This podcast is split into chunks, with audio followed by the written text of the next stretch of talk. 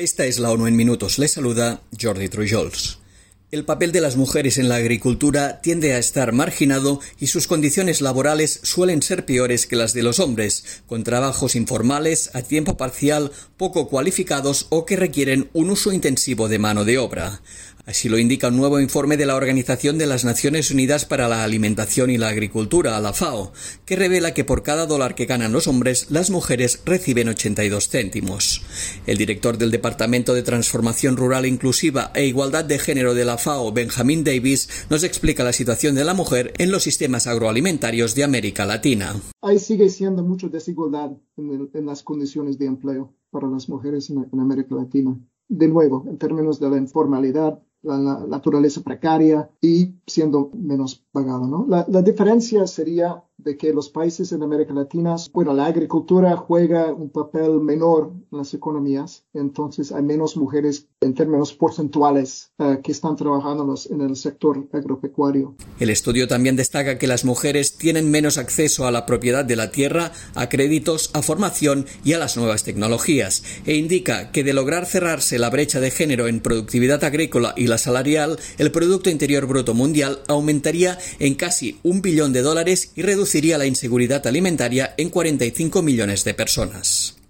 El representante especial del secretario general y jefe de la misión de verificación de la ONU en Colombia resaltó hoy en el Consejo de Seguridad la importancia crítica de ejecutar plenamente el acuerdo de paz y reducir los niveles de violencia de los grupos armados ilegales a través del diálogo para ampliar el alcance de la paz en el país. Durante la presentación del último informe sobre la misión de verificación de la ONU en Colombia, Carlos Ruiz Massieu destacó que el reciente encuentro entre el presidente de Colombia, Gustavo Petro, y el excomandante de las antiguas FARC-EP, Rodrigo Londoño, es un ejemplo de cómo las partes pueden trabajar juntas para enfrentarse a los múltiples retos que enfrenta el proceso y para impulsar la implementación. Massieu también aplaudió la visita conjunta de Petro y Londoño al antiguo espacio territorial de capacitación y reincorporación de mesetas en el departamento del Meta debido a la grave amenaza de un grupo armado ilegal contra decenas de excombatientes y sus familias. Si bien lamento que este grupo de excombatientes haya tenido que abandonar el sitio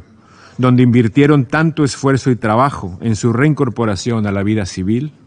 es positivo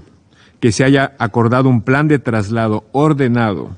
de ellos y sus familiares a un lugar nuevo, con mayor seguridad y acceso a tierra productiva. Masi añadió que el informe incluye por primera vez asuntos relacionados con la reforma rural integral y el capítulo étnico del acuerdo final, que forman parte del mandato recientemente encomendado por el Consejo a la misión.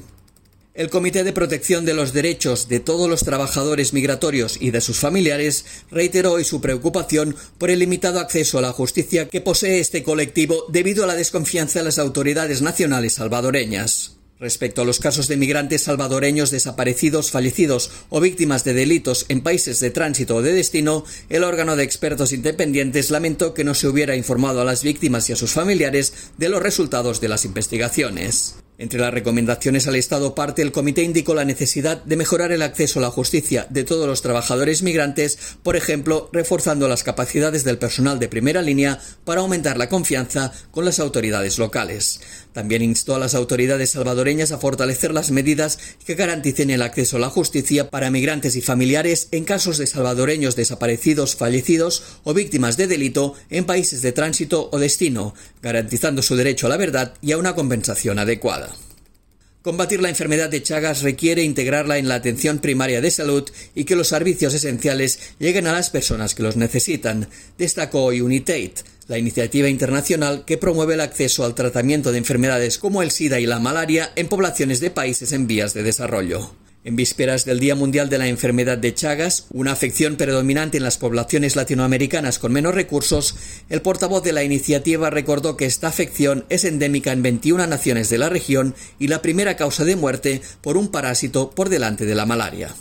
Hervé Verhossel destacó que la enfermedad de Chagas, que en un principio se había observado en zonas rurales, ahora también se ha trasladado a entornos urbanos en 44 países que abarcan todos los continentes, salvo la Antártida y añadió que cerca de 75 millones viven en zonas expuestas, lo que las expone al riesgo de infección.